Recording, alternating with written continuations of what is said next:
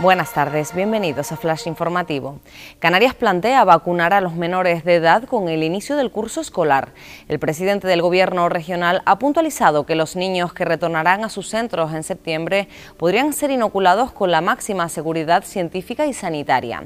Asimismo, sostiene que la sanidad pública de las islas confía en haber inmunizado el próximo 31 de julio al 70% de la población diana.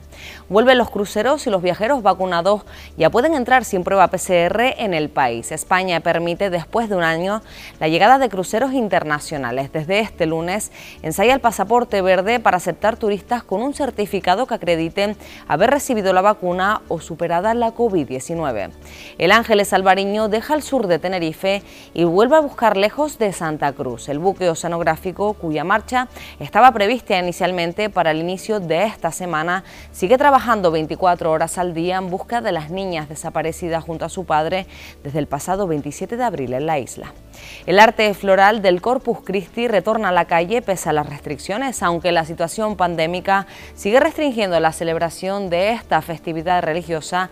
La Laguna, Tacoronte, Tegueste y otros municipios de la isla recuperaron ayer sus alfombras de flores y arenas de colores. Más noticias en diariodeavisos.com.